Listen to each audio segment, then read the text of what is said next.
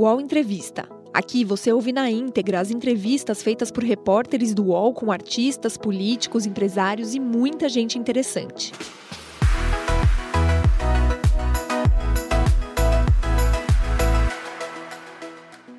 Muito bom dia.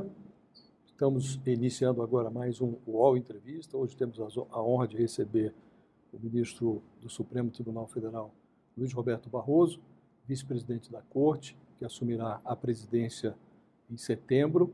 Ministro, muito obrigado por nos conceder o seu tempo para essa conversa. Comigo aqui a Carolina Brígido, que é colunista do UOL, vai me acompanhar nessa entrevista. Ministro, eu começo por lhe perguntar, é, nós estamos hoje eh, iniciando, iniciamos nessa madrugada um julgamento histórico, né? é o julgamento dos, as primeiras denúncias, as primeiras 100 denúncias do fatídico 8 de janeiro. Né? O que eu lhe pergunto é se não lhe parece que, dada a importância histórica desse julgamento, o Supremo não está apenas julgando, está escrevendo história no, no, a partir desse julgamento, eh, dadas as dúvidas que existem em relação à possibilidade de defesa, eh, do exercício da defesa no ambiente virtual, não lhe parece que seria mais adequado que esse julgamento ocorresse, até pelo efeito pedagógico, no eh, plenário presencial do Supremo, que foi o ambiente mais destroçado naquele quebra-quebra de 8 de janeiro? Bom dia, Josias. Bom dia, Bom Carolina. Dia. Prazer estar com vocês. É, eu, na verdade, penso que não, Josias, e, e, talvez seja exatamente o contrário. Aparentemente, são mais de mil é, denúncias. E, portanto, seria. 1.390. Né? Seria simplesmente impossível o julgamento de cada uma delas em, em plenário. Portanto, seria uma inviabilidade fática. E depois, embora os advogados se queixem, e eu compreendo a queixa, no fundo, o julgamento em plenário virtual, ele diminui a visibilidade pública. É uma queixa fundada. Mas ele, no geral, aumenta a qualidade do julgamento. Porque o julgamento em plenário físico é um julgamento em que você muitas vezes toma conhecimento do voto ali na hora e aí você se manifesta. Ao passo que no plenário virtual, você tem o voto do relator, pode lê-lo com calma, pode ouvir as sustentações que são feitas no plenário virtual e pode preparar o seu voto com calma. Portanto, é fato que diminui a visibilidade, mas muito possivelmente aumenta a qualidade do julgamento o fato de ser em plenário virtual. Porém, ainda que assim não fosse, não haveria alternativa. Nós acompanhamos o mensalão em outra época, que era eram 40 denunciados e ocupou o plenário do Supremo por meses. O Supremo ficou paralisado em tudo mais. O plenário virtual permite a superação desse tipo de disfunção. De modo que a queixa dos advogados quanto à visibilidade eu compreendo, mas não havia alternativa. Ministro, é, bom dia, primeiramente, bom, bom. dia, Josias.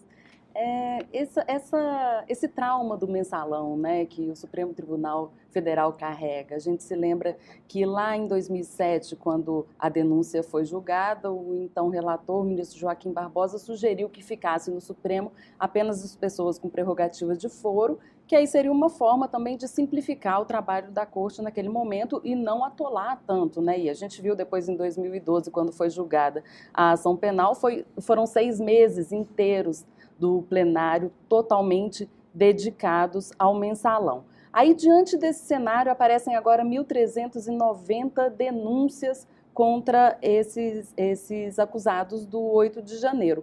Por que manter 1.390 pessoas, aparentemente é, pouquíssimas com prerrogativa de foro, manter tudo no Supremo, que é uma corte é, que deveria priorizar temas constitucionais né, e não criminais, isso tem mudado ao longo do tempo. É, isso não atola demais o trabalho do Supremo, não prejudica o julgamento de outras questões? Olha, é, embora esse seja um, um, julgamento, sim, de natureza criminal, poucas questões são institucionalmente mais relevantes do que esse julgamento. O que aconteceu ali foi algo inimaginável de milhares de pessoas invadindo a sede dos três poderes. Invadiram o Congresso, invadiram o Supremo e invadiram o Palácio Presidencial.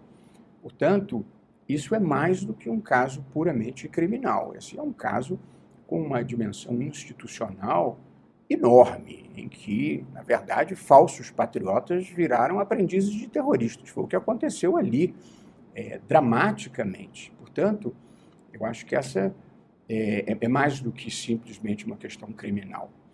Em segundo lugar, Carolina, eu acho que seria muito ruim que, pelos mesmos fatos, as pessoas estivessem sujeitas a julgamentos fragmentados com resultados diversos eu acho que isso seria muito ruim. E, evidentemente, se você distribui pelo país esses julgamentos, você não conseguiria ter é, um mínimo de coerência no tocante ao resultado. É, eu quero deixar bem claro: ninguém deve ser julgado no bolo. As pessoas devem ser julgadas pelas provas existentes. Mas a falta de noção foi tão grande que boa parte das pessoas envolvidas postou na rede social estava fazendo. Quer dizer, o que, o que aconteceu no Brasil nos últimos tempos foi inimaginável. Quer dizer, todas as pessoas têm em si o bem e o mal. E o que nós vivemos, e, portanto o processo civilizatório ele existe para você reprimir o mal e potencializar o bem. O que aconteceu no Brasil dos últimos anos foi o contrário. E aí se extraiu o pior das pessoas em termos de ódio, de agressividade, de ofensas, de anti-institucionalidade. E, portanto, nós estamos vivendo um esforço para recolocar o país no trilho da institucionalidade e da civilidade. É isso que representa esse julgamento. Bom, ministro, tendo em vista essa relevância institucional que o senhor adequadamente realça, é, eu queria saber se os senhores conversaram internamente num encontro administrativo, sobre como é, organizar esse julgamento. É, uma vez centralizado no Supremo, agora está na fase da recepção das denúncias, depois vai começar o contraditório, aí é preciso ouvir as partes. Como isso se organizará?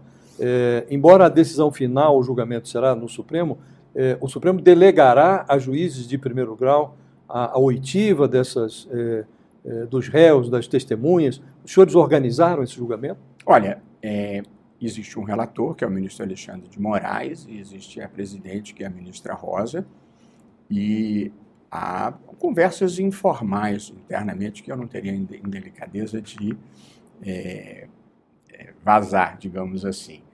Mas eu intuiria, não por informação, que sim, as, as, a produção da prova vai ter que ser delegada, não há como se fazer isso inteiramente é, no Supremo nesse número de quase 1.400 é, denúncias. De modo que é, eu imagino, por um raciocínio lógico, que vai haver é, delegação, mas não é uma inside information. O senhor acha que esse julgamento de tantas pessoas, né, que depois é, vão virar réis, o senhor acha que isso tem potencial para deixar o Supremo Tribunal Federal meio que monotemático por um tempo? Vários julgamentos vão ser postergados em nome desse? Acho que não. A gente continua julgando muitas coisas. Agora, quinta-feira, vamos julgar FGTS, que é um tema muito importante para o país, para a questão fiscal, para os trabalhadores. É, julgamos na semana passada questões importantes. Pelo contrário, acho que o Supremo tem, tem julgado muitas coisas de natureza constitucional e importantes para o país, tanto do ponto de vista social, como econômico, como, como ético. Nisso, o plenário virtual foi muito positivo. Eu sou um sujeito que tem uma visão construtiva da vida. Eh, Carolina, a pandemia fez muito mal para muitas coisas, infelizmente, além de mais de 700 mil pessoas mortas. Mas o Supremo aumentou a sua capacidade de trabalho durante a pandemia com a ampliação do plenário virtual. E hoje em dia a gente julga muito mais. Os processos acumulados no Supremo são em número menor. E, como disse, o plenário virtual permite julgamentos de mais qualidade, porque a gente tem mais tempo. Eu tenho uma semana agora para ver o voto do colega conversar com a minha assessoria, refletir, pesquisar e ver se eu estou de acordo ou não estou de acordo. De modo que, não, acho que nós estamos positivo operantes. Um pouco como o Josias falou dessa questão do plenário virtual, que às vezes também ele serve para esconder algumas discussões, né? Porque tem temas que são espinhosos, que são polêmicos e que eles acabam no plenário virtual. Tem tem ação direta de inconstitucionalidade, tem várias ações que têm impacto muito grande e que o debate não é público. O senhor acha que isso prejudica ou melhora? Porque, de alguma forma, também a TV Justiça, quando ela está focada nos senhores, talvez uh, os votos sejam diferentes, existam mais uma necessidade de um debate do tema. O senhor não acha? Carolina, não dá para esconder no Supremo coisa alguma. A exposição pública que a gente vive, tanto pessoal quanto jurisdicional, é imensa. Todos os veículos de comunicação têm setoristas no Supremo que acompanham cada passo dos ministros e cada movimentação dos processos que hoje em dia são monitorados online no próprio site do Supremo. De modo que não há como você esconder algum tema no Supremo. Eu, eu poderia concordar com você de que alguns temas é melhor que eles sejam debatidos ao vivo e a cores na TV Justiça. Eu, eu, concordo.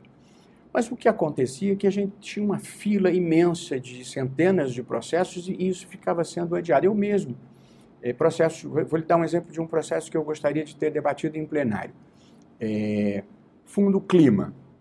Isso ainda no governo passado. De repente, o Fundo Amazônia, é, o Fundo Amazônia, que era da ministra Rosa, é, o, o, que, que aconteceu? O governo, de repente, parou fundos, o dinheiro estava lá. Dinheiro da Noruega, dinheiro da, da Alemanha, parou, não, não, quis mais investir em meio ambiente, o fundo ficou paralisado. Esse era um debate que eu gostaria de ter feito. O, o que, que explica, num mundo em que o aquecimento global e a mudança climática preocupam todos, deixar o dinheiro parado para não fazer nada? Esse era um debate que eu gostaria de ter tido mas eu ia ter que esperar uma fila tão grande e ia retardar mais ainda a liberação do fundo. De modo que acabam sendo escolhas um pouco trágicas, mas inevitáveis. Mas o, o plenário virtual, ele, eu asseguro a você, ele não tem o papel do, escamo, do escamoteamento, porque isso hoje em dia é impossível. Os advogados monitoram, a imprensa é, monitora, o, o Supremo talvez seja o tribunal mais transparente do mundo, porque na maior parte do mundo, Carolina e Josias, os juízes nas cortes constitucionais, eles deliberam em conferência, reservadamente. Às vezes você tem a sustentação, é pública, como é nos Estados Unidos, mas depois a deliberação é numa sala fechada, não tem nem servidor. São só os nove ministros. Portanto, ninguém fica sabendo o que foi discutido lá. Isso tem vantagens e desvantagens.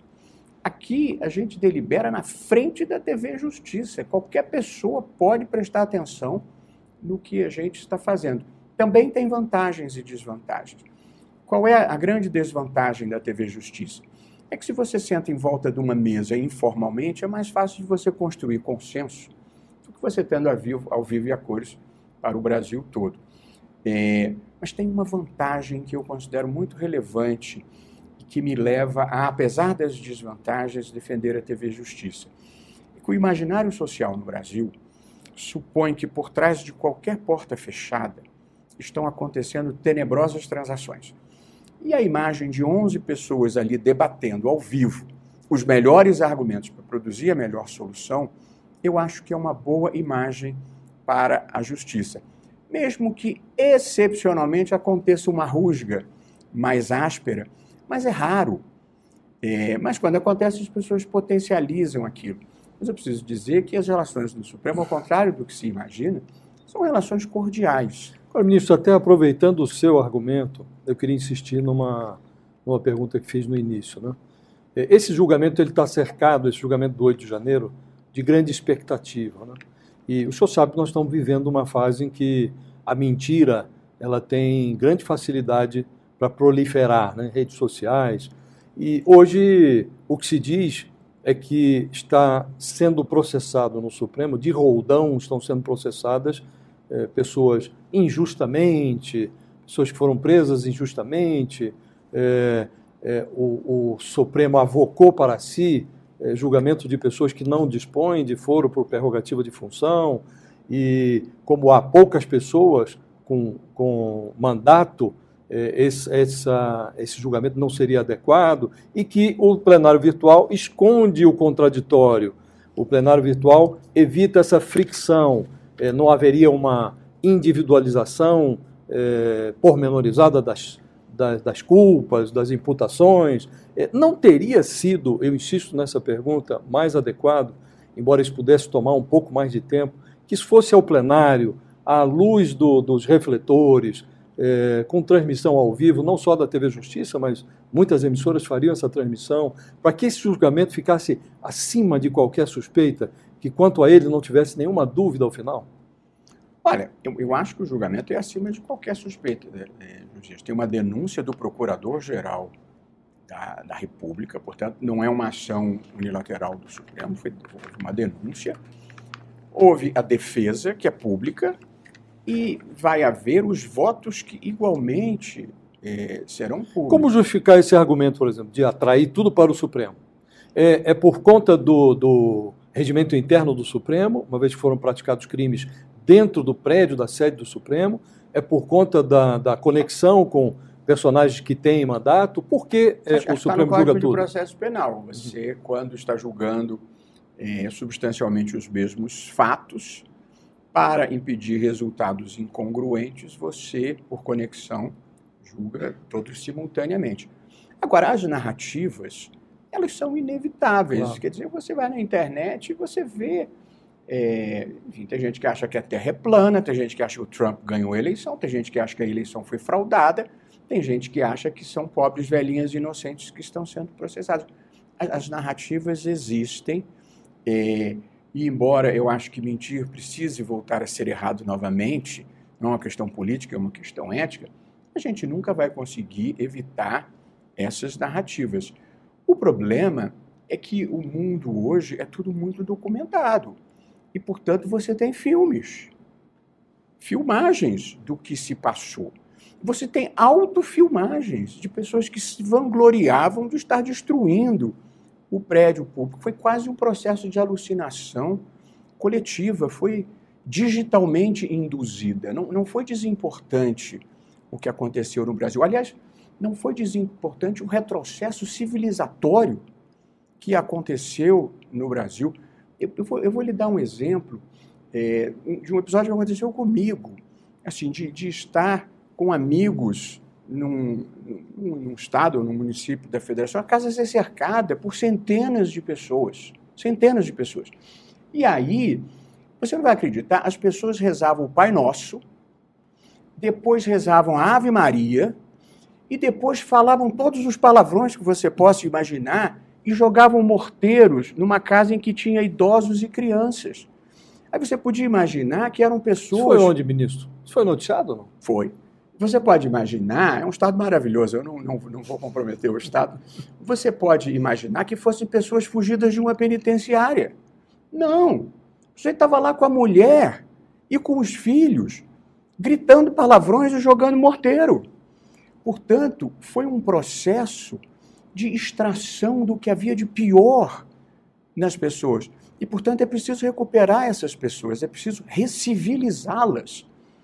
E acho que esse é um pouco assim. Eu, eu não sou um ator político, eu sou um ator institucional. Eu vivo para defender a democracia, a Constituição, os direitos fundamentais e procurar ser um agente civilizatório, de procurar demonstrar que é possível discordar, tratando as pessoas com respeito e consideração que a violência não é uma forma legítima de argumentar. Portanto, nós precisamos viver no Brasil um processo de recuperação da credibilidade democrática e um processo de recuperação da civilidade. Ministro, isso que o senhor está falando, assim, esse cenário caótico e esse protagonismo que o Supremo tomou também em retomar esse estado civilizatório, a gente vê hoje o Supremo está incompleto, tem uma vaga ainda no Supremo. E eu queria saber do senhor qual é o perfil desejado de um ministro nesse momento em que o Supremo passa por esse desafio tão grande e a gente não pode negar que é, o nome mais cotado para o Supremo hoje é o do advogado Cristiano Zanin. Queria saber do senhor se existe algum conflito ético ou moral no fato do presidente da República eventualmente indicar o seu próprio advogado para ser ministro do Supremo nesse momento. Carolina, se eu fosse presidente da República, eu teria os meus próprios critérios. Mas eu não tive nenhum votinho sequer. Portanto, a minha escolha é por um critério é, diferente. De modo que não é o meu critério o que conta. Eu levaria é, em consideração é, a questão da diversidade, eu levaria em consideração a institucionalidade do nome, que são é, elementos que, se eu fosse presidente, mas eu não sou presidente, não penso em ser presidente, não tive nenhum voto, de modo que eu acho que o presidente tem legitimidade para escolher os seus próprios critérios, respeitados os da Constituição. A Constituição exige maior, tem que ser maior de, de, de 35 anos, tem que ter reputação ilibada e tem que ter notório saber jurídico.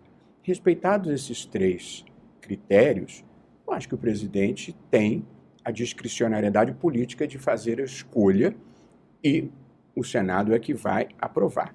Não vejo, se vier a ser o Cristiano Zanin, nenhum conflito ético, nem moral, nem de violação da impessoalidade. É um advogado é, e olha que eu posso falar à vontade, porque votei contra ele diversas vezes, mas que desempenhou de uma forma admirável o trabalho quando tudo parecia perdido, quando tudo era ladeira acima. De modo que ele tem virtudes profissionais, eu não sei se vai ser ele, é, mas eu acho que não, não haveria nenhuma implicação ética Ormis, pelas se o presidente suas, fizer essa escolha. Pelas suas observações, o senhor olharia para o plenário do Supremo e verificaria a ausência de negros, por exemplo, a, a presença de poucas mulheres, apenas duas hoje, é, eventualmente. É, nunca tivemos um ministro gay no, no, Supremo Tribunal Federal, quer dizer, o senhor observaria essas nuances? Se eu fosse presidente, eu levaria isso em consideração, além de outras circunstâncias. O, o presidente da República, ele tem essas circunstâncias que eu comodamente posso eleger, e ele tem outras circunstâncias de quem está num tabuleiro político. Mas sim, eu, eu certamente consideraria e consideraria essas três categorias que, que você acaba de mencionar. Não acho que elas sejam vinculantes nem decisivas, mas eu por, vou te dar um exemplo. Né? Quando eu era presidente do TSE, há uma vaga, o TSE tem três ministros do Supremo, dois ministros do STJ e dois juristas. Quanto aos juristas, o presidente do TSE faz uma lista, encaminha para o Supremo, que vota essa lista, e encaminha para o presidente da República. Quando eu era presidente do TSE, eu fiz uma lista com três mulheres, porque achava que havia um déficit de representatividade feminina no Tribunal Superior Eleitoral. Esse era o meu critério e essa era a minha circunstância, não era a única. É, os meus sucessores seguiram outros critérios. Portanto, você tem que respeitar os critérios legítimos de quem tenha o poder de fazer Agora, o, a escolha. A, a, Carolina menciona um aspecto, o senhor diz que não, que não há óbice. De fato, não há óbice. Do ponto de vista constitucional, é, o Cristiano Zanin, ele, ele preenche os requisitos. Né? Mas o que eu queria lhe perguntar é se não, não há um, um, um conflito, é, talvez ético seja forte demais a palavra, mas se não há uma inconveniência uma vez que este é o advogado que é, foi o criminalista do presidente, que obteve a, a, a, a anulação das, das suas sentenças. É, uma vez nomeado, ele vai para a cadeira do Ricardo Lewandowski, que é, tem questões relacionadas ao, ao, a Lava Jato, ocupa uma cadeira na segunda turma, que é a segunda turma, é a turma que se ocupa da Lava Jato. Não há aí uma inconveniência, ministro, pelo menos? Eu acho que não. Acho que você não pode também penalizar alguém por ter trabalhado bem. É, o, veja, o ministro Gilmar Mendes foi advogado-geral da União do presidente Fernando Henrique. O ministro Dias Toffoli foi advogado-geral da União do presidente Lula. Não é despropositado a escolha de alguém com quem você tenha algum tipo de relação pessoal de afinidade, desde que a pessoa preencha requisitos mínimos de idoneidade e de qualificação técnica. Agora, de certo, ele terá que se declarar impedido de participar de determinados julgamentos, ou não? Olha, isso vai ser o critério dele. Eu, por exemplo, me declaro com muita frequência impedido. É, em relação a todos os clientes importantes que eu tive na advocacia, eu me dou por impedido. E qualquer questão que envolva remotamente o meu antigo escritório, eu me dou por impedido. São critérios que eu elegi para mim. Nem todos eles estão na lei, mas são critérios a gente já tem tanto problema, eu não preciso desses. É, e, portanto, eu deixei uma prática é, de advocacia, graças a Deus, bem sucedida, para servir o país da melhor forma possível. E, portanto, procuro ficar imune de qualquer tipo de desconfiança. Agora, ministro, nesses últimos quatro anos, a gente viu uma relação muito conturbada, muitos atritos, né? Entre o presidente Jair Bolsonaro e os ministros do Supremo e também os ministros do Tribunal Superior Eleitoral. Uma vez que o presidente Jair Bolsonaro perdeu a eleição e assumiu a presidência Luiz Inácio Lula da Silva, esses conflitos acabaram? Como que está a relação hoje? Olha, eu acho que as relações entre o Supremo e o presidente da República têm que ser relações institucionais e civilizadas. Deixa eu dizer, a, o, o, Supremo, como os tribunais constitucionais em todo o mundo, Carolina, eles interpretam a Constituição. A Constituição existe para institucionalizar e limitar o poder. De modo que, em última análise, o papel do Supremo, em muitas situações, é limitar o poder. É dizer ao presidente da República ou ao Congresso: isso você não pode, vocês são a maioria, mas isso está errado. Portanto, existe algum grau de tensão entre o chefe do executivo e o Supremo em todas as democracias do mundo, algum grau de tensão. Só que essa tensão é absorvida de maneira institucional e civilizada. Eu não tenho dúvida de que o Supremo vai votar questões contrárias à vontade política do presidente Lula, e outras vai votar de acordo com a vontade política dele, dependendo da Constituição. É, o que eu acho que mudou, talvez, é que da próxima vez que eu votar contra o interesse do presidente da República, eu não vou ser insultado. Já é um avanço. Portanto, o que aconteceu anteriormente foi, é, do ponto de vista civilizatório, inaceitável. Quer dizer, nem na Hungria do Viktor Orbán, nem na Turquia do Erdogan, nem na Venezuela do Chaves, aconteceu nada parecido em termos de grosseria com o que aconteceu no Brasil. É, o, o, populismo autoritário ele frequentemente elege adversários. É uma divisão entre nós, o povo puro, é, decente e conservador, e eles, as elites é, cosmopolitas, é, progressistas e corrompidas. E aí, nas circunstâncias brasileiras, elegeu-se o Supremo como o, o, o órgão que representava essas elites é, num, num, conflito absurdo, é, que não se justifica. Claro que a divergência é legítima, até a queixa é legítima, mas o insulto não é uma questão política. O insulto é uma questão ética, é uma questão de civilidade. A integridade e a civilidade vem antes da ideologia. É assim que é a vida civilizada. Em função dessa fricção insultuosa, e houve um grande avanço, a gente está eliminando o insulto, o Supremo ganhou grande visibilidade nesse período. Né? E assim como as virtudes do tribunal foram expostas, também os seus defeitos foram à vitrine. E não lhe parece que há muitos defeitos no Supremo e que o Supremo poderia atuar para ele próprio corrigir esses defeitos? Mencionou alguns.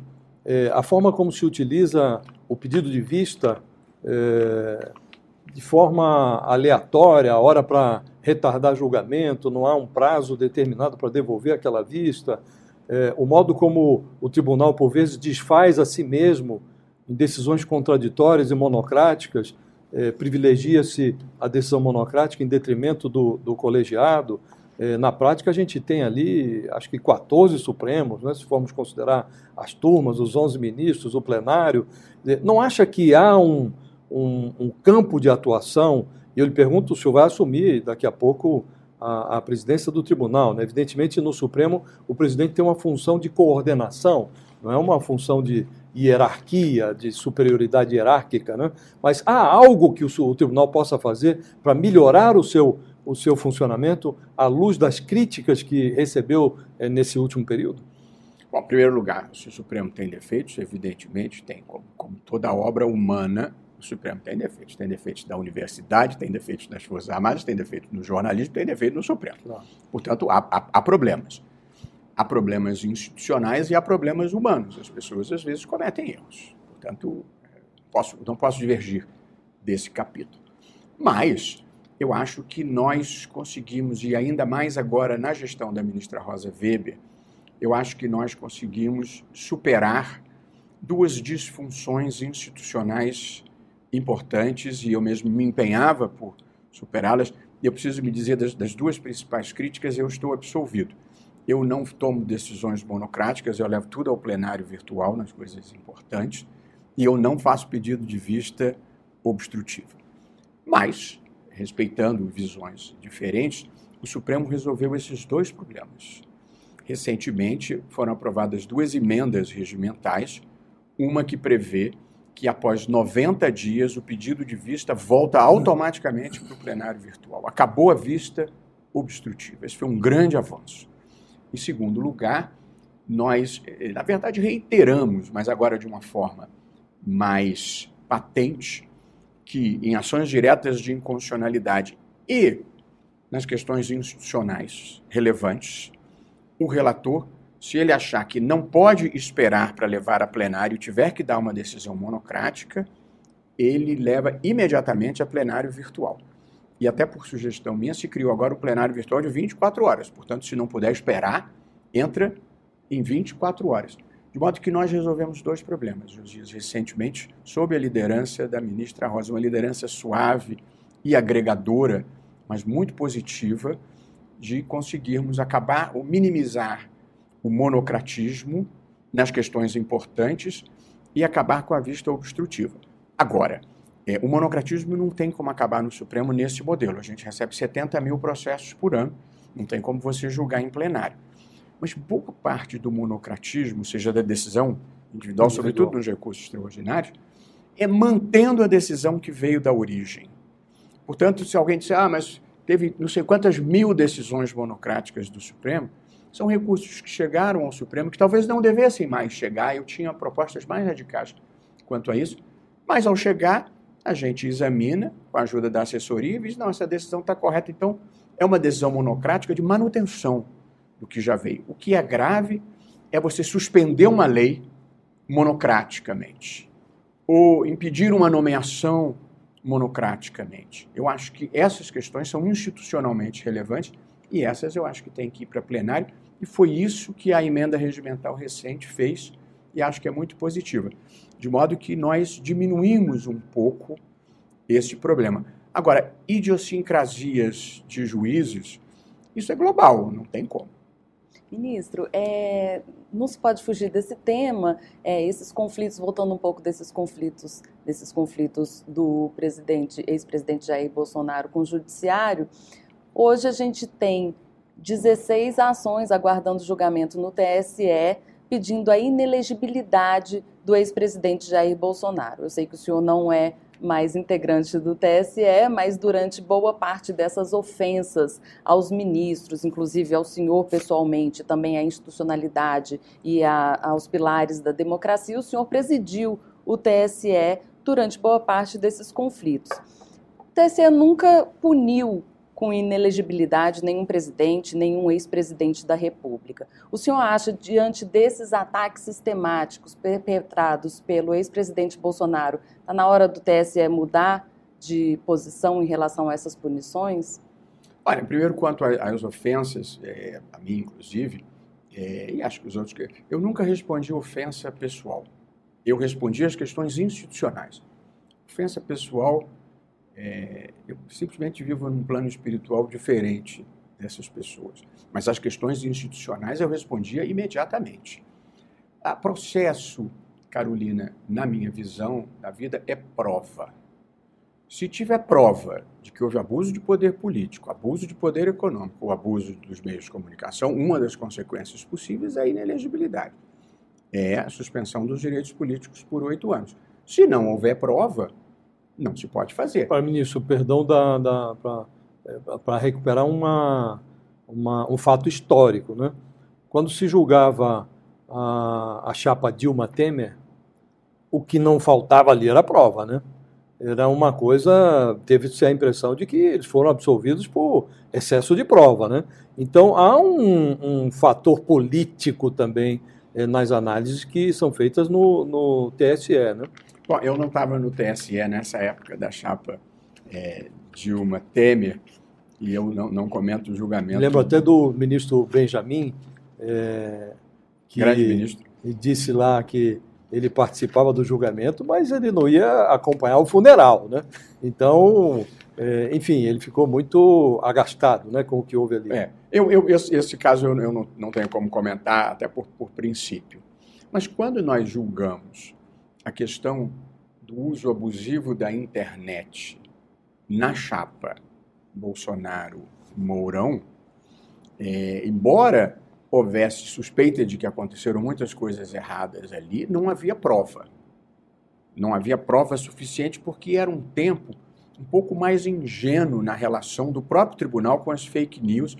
As plataformas não tinham mais aquelas postagens que foram removidas, de modo que ali houve uma não condenação por falta de provas. O mundo mudou muito eh, de lá para cá e, portanto, eu repito, se há provas de que se determinou, se participou da invasão, ou que se participou é, da ordem para a Polícia Rodoviária Federal bloquearem eleitores, supostamente, de um dos candidatos. É uma questão de prova. Nisso, é, é para insistir no ponto da, da Carolina, né? A gente está falando de um presidente que. Eu não quero complicá-lo, o senhor é um magistrado, o senhor não está mais no TSE, né? é um, um, presidente que se notabilizou por produzir provas contra si mesmo. Né? Então, o que parece não, não faltar aí é prova. Né? E não lhe, não lhe parece que, até por um efeito pedagógico mesmo, é, seria muito ruim se é, o, o, dessas 16 ações que tramitam na, na Justiça Eleitoral, no Tribunal Superior Eleitoral, disso resultasse uma grande impunidade? Olha, isso vai ser julgado pelos sete ministros do, do Tribunal Superior Eleitoral. É, eu, eu, já encerrei o meu minha passagem por lá, tive lá quatro anos, dois como, como presidente, e agora existe uma nova condução, existem novos ministros, mas a lógica é a mesma, a legislação é a mesma, o código de processo é o mesmo, de modo que eu, eu, eu não tenho como pré-julgar, eu não faço juízos políticos é, nem juízos afetivos. Gosto mais de um, gosto mais de outros. Eu, eu julgo de acordo com a lei e, para aplicar a lei, já fiz coisas que preferiria não ter feito, já condenei pessoas que eu preferiria não ter condenado, mas a, a, a vida de um juiz não é um torneio de simpatias pessoais. Portanto, é, existe, existem obrigações de modo que um presidente, ou um ex-presidente, ou qualquer pessoa não deve ter os seus direitos políticos cassados porque eu gosto mais ou porque eu gosto menos. Só se houver prova cabal de que teve um comportamento incompatível com a legislação e aplicada a legislação na intensidade que ela contempla aqueles fatos. De modo que eu, eu não tenho como pré-julgar, é, não é um juízo político.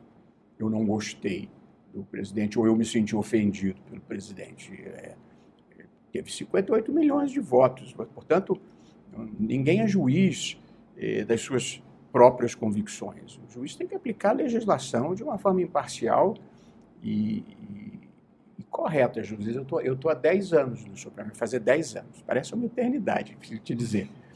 Eu juro a você, do fundo do meu coração, posso ter errado, mas eu, em 10 anos, eu nunca fiz alguma coisa que eu não estava convencido de que era a coisa certa. Essa é a maior libertação é, que uma pessoa pode ter. E eu, eu tenho a convicção profunda, a minha fé racional, de que o universo protege as pessoas que se movem por bons propósitos. Aliás, é a única coisa que me permite sobreviver em Brasília. Agora, insistindo um pouco nessa questão que o Josias abordou, Claro que o cenário político, durante um julgamento de uma corte superior, é, ele leva, ele é sim levado em consideração. É, Bolsonaro teve esse tanto de votos que o senhor falou, 58 milhões, é isso? E quando ele era presidente, quando uma pessoa está no cargo, é, normalmente o TSE tem um pouco de pudor de condenar, porque seria uma forma de afrontar o resultado das urnas e de deslegitimar o, o voto das pessoas. Uma vez ele estando fora do cargo, em tese, fica mais fácil condenar? Olha, a, a, soberania popular que elegeu um presidente, você tem toda a razão, é um elemento para ser considerado em qualquer julgamento. É, mas eu, mesmo fora é, do poder e, portanto, não mais exercendo a legitimidade eleitoral que advém do voto, eu continuo achando que você aplica a legalidade estrita tal como ela consta da legislação e das provas. Eu repito, processo no TSE, como processo criminal em geral, é prova. Tem prova, não tem prova. E não preferências eh, pessoais. Eu não estou lá, eu não vi os processos, eles foram instruídos pelo ministro Benedito Gonçalves, que é o atual corregedor. É, eu tenho certeza que ele terá colhido os elementos disponíveis e aí vai, vai se julgar em função dessas provas. O Entrevista volta já.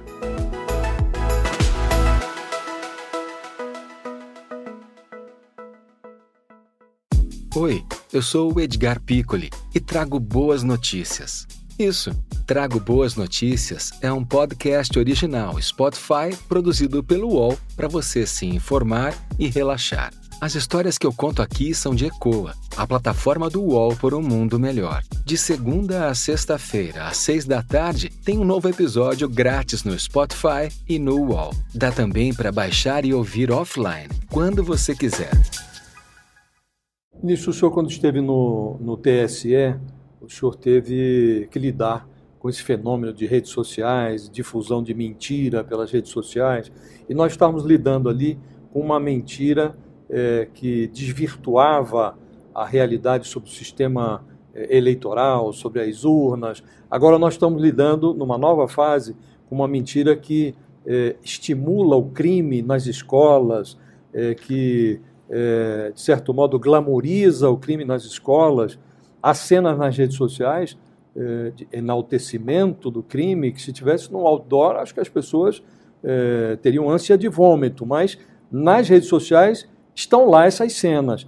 E o ministro da Justiça agora se empenhou para retirá-las. Houve uma rede social, especialmente a, o Twitter, que é, é, opôs uma certa resistência, depois acabou cedendo. É, o que eu queria lhe perguntar é: o que é que falta para o, o, o, Brasil, como país civilizado, é, regulamentar as redes sociais? A Europa avançou um pouco, nos Estados Unidos muito menos, aqui nada. O senhor tem falado sobre esse tema, eu queria, falar, é, queria que o senhor me dissesse o que é que falta? Falta lei?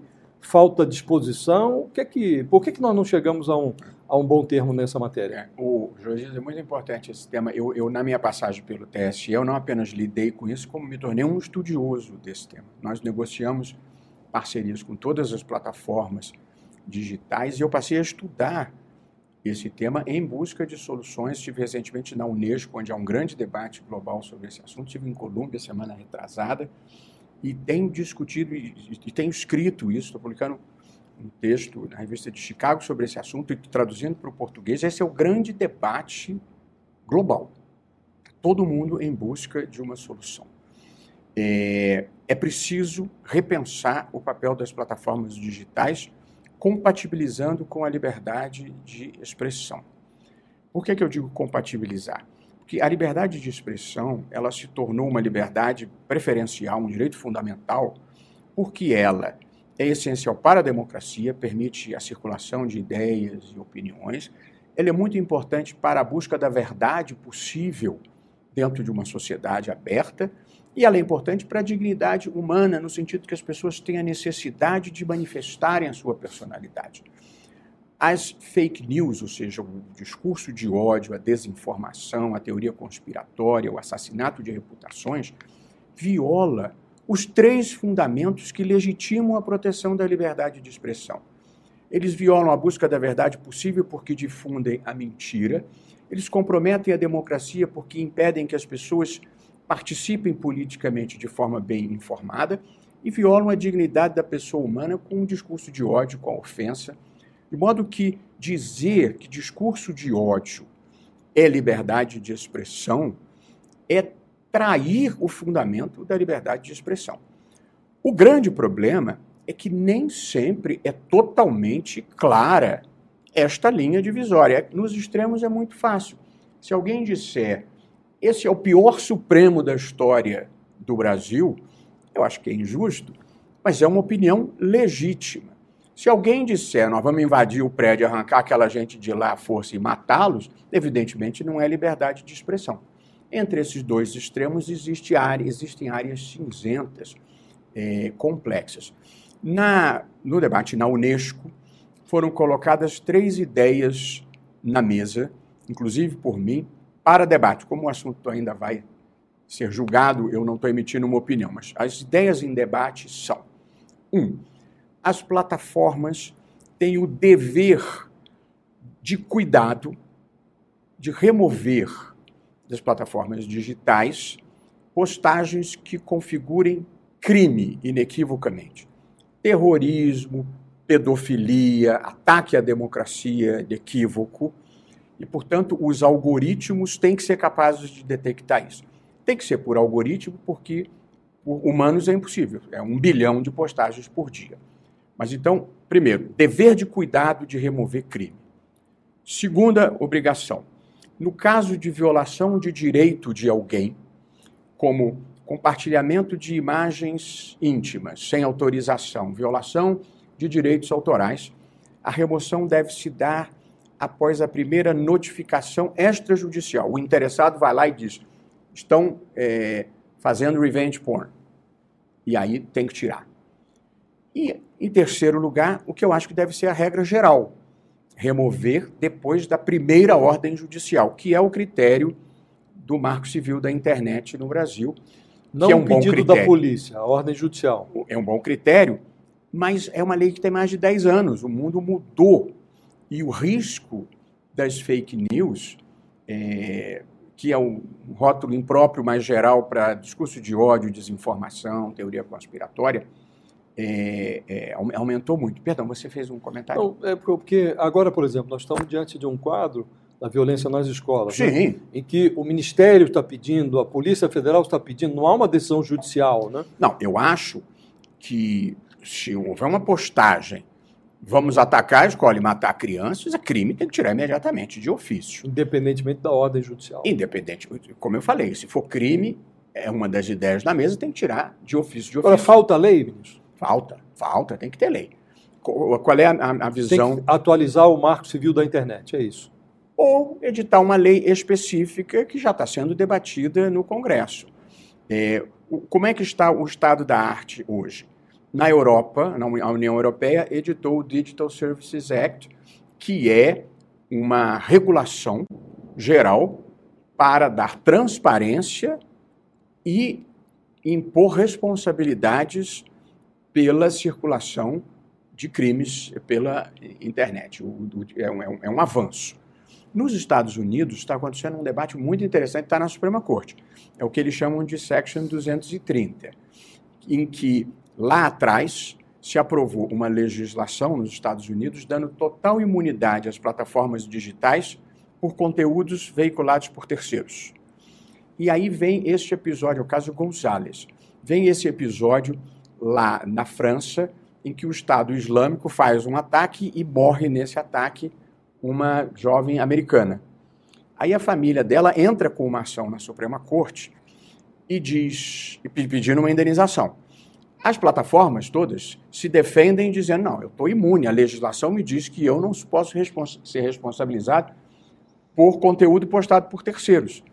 E aí vem o argumento que vai ser decidido pela Suprema Corte, em que é, o argumento é: não estou responsabilizando você pela postagem de terceiro, é que o seu algoritmo amplificou essa convocação dos terroristas, porque o algoritmo ele não se move pelo que é justo, pelo que é certo, pelo que é bom, ele se move em busca do engajamento. E se aquilo está tendo engajamento, ele aumenta. E então, o pedido de indenização não é pela postagem de terceiro, é por você ter amplificado o número de pessoas e ter convocado militantes. Aqui entre nós, é, assim, finamente, se possível, eu não acho que virá nada de muito relevante, tomara que eu esteja errado, nesta decisão é, da Suprema Corte.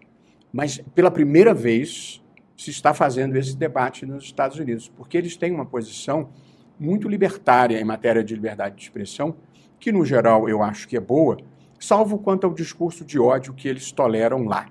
Mas os Estados Unidos vão viver um problema maior que é a ingerência de países estrangeiros no seu processo eleitoral e nas suas questões internas. E eles vão ter que enfrentar esse problema, porque isso vem via plataformas digitais.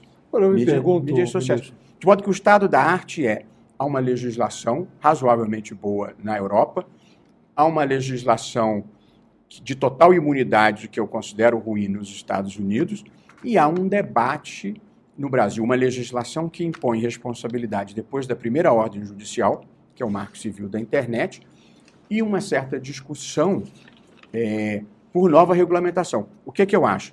Tem que ter um arcabouço estatal, uma lei federal, e autorregulação pelas plataformas. Eu acho que é mais importante a autorregulação e, na minha visão, deveria haver um órgão independente, externo, não governamental, misto, de monitoramento e de cumprimento da legislação geral e da autorregulação. É o que se chama de, é, de autorregulação regulada. É um modelo que se está defendendo, um órgão que tenha representante do governo, representante das plataformas, da sociedade civil, que faça esse monitoramento.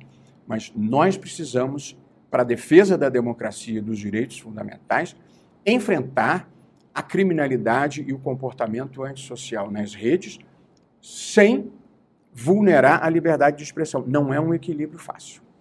Nós estamos chegando perto do final. Queria dar à Carolina a oportunidade de fazer a penúltima pergunta. Penúltima? É. Nossa, que peso.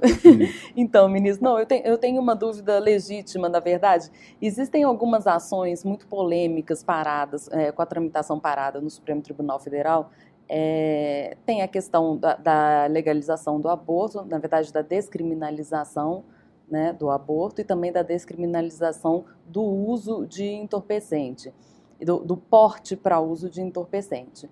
Eu queria saber do senhor o seguinte: esses temas, é, a questão das drogas é, teve um pedido de vista, o julgamento foi paralisado, nunca retomou ao plenário e a questão do aborto também nunca foi, nunca chegou a ser levada ao plenário. O senhor acha que esses temas, eles deveriam ser debatidos agora pelo Supremo Tribunal Federal ou que o melhor seria esperar que o Congresso se pronuncie sobre esses assuntos? Olha, é, eu, eu, eu, tenho conforto de falar sobre os dois temas porque eu já votei nos dois. É, eu Primeiro, a pauta quem cuida é a presidente, portanto, vai ser decidido no momento em que a ministra Rosa achar que deve ser julgado, se e quando ela achar que deve ser julgado. A minha posição em relação à questão mais controvertida de todas, que é a da interrupção da gestação, ela é totalmente transparente. Eu já votei e já escrevi sobre isso antes de ir para o Supremo depois de ir para o Supremo.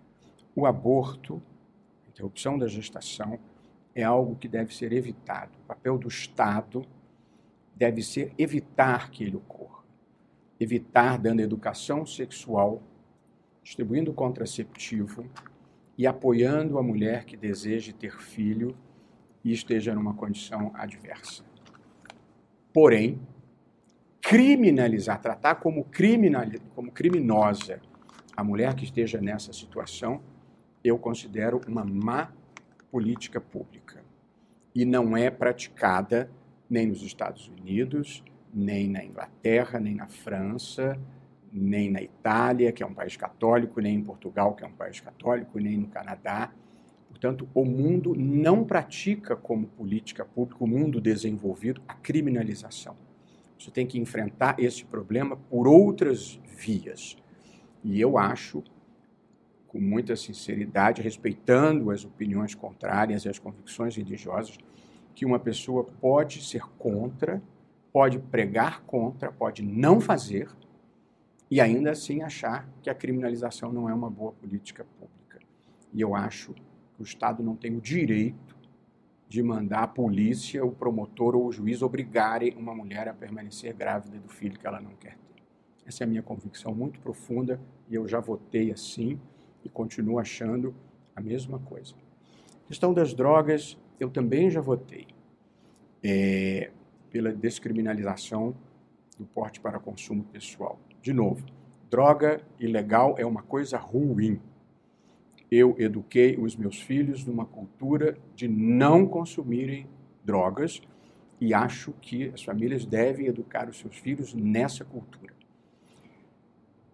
Dito isso, a guerra às drogas, como praticada em diferentes partes do mundo, não deu certo. Nós temos que repensar este assunto. Seja quem é, pense pela criminalização, pela repressão, seja quem pense pela legalização, é preciso sentar numa mesa e debater o que que não está dando certo. A única coisa que eu asseguro que não funciona é a política que se tem adotado no Brasil largamente de prender menino pobre de periferia com pequenas quantidades de drogas. Por que, que isso não serve? Porque geralmente são meninos primários, de bons antecedentes, mas são pequenos traficantes. E que, tragicamente, nesse país, em comunidades dominadas pelo tráfico, não tiveram outras opções. Você bota esse menino na cadeia, você destrói a vida dele, ele fica preso lá um ano, dois anos. Ele é recrutado por uma facção, porque não há sobrevivência fora da facção, ele sai pior do que ele entrou. E a vaga que ele ocupou custou dinheiro para o Estado. E o tráfico repôs ele no dia seguinte é que ele foi preso. Portanto, é uma política pública que não serve para nada. E, portanto, nós precisamos repensá-la.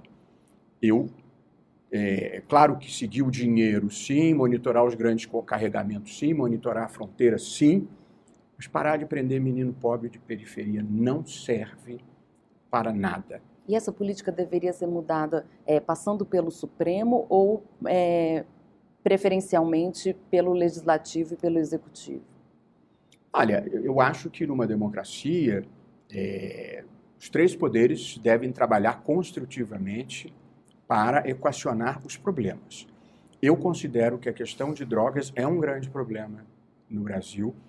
Boa parte das dezenas de milhares de homicídios que ocorrem no Brasil anualmente estão associadas ao tráfico. Quase 30% da população carcerária está presa por delitos associados ao tráfico. Nós temos um problema. E, portanto, eu acho que os três poderes têm que participar dessa discussão sem superstições, sem preconceitos sem começar com uma solução pré-determinada. Não tem solução juridicamente fácil nem moralmente barata para esse problema. Portugal descriminalizou e há depoimentos importantes de melhoras. Nos Estados Unidos, Massachusetts descriminalizou Nova York, Califórnia. Preciso ver o Uruguai aqui no Brasil. Preciso ver a experiência desses países. Começaram com a maconha.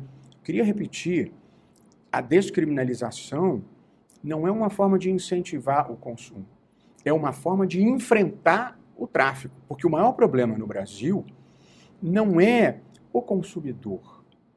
Claro que uma, um jovem que morra de overdose, eu sofro e qualquer enfim, morte inútil é uma perda para a humanidade.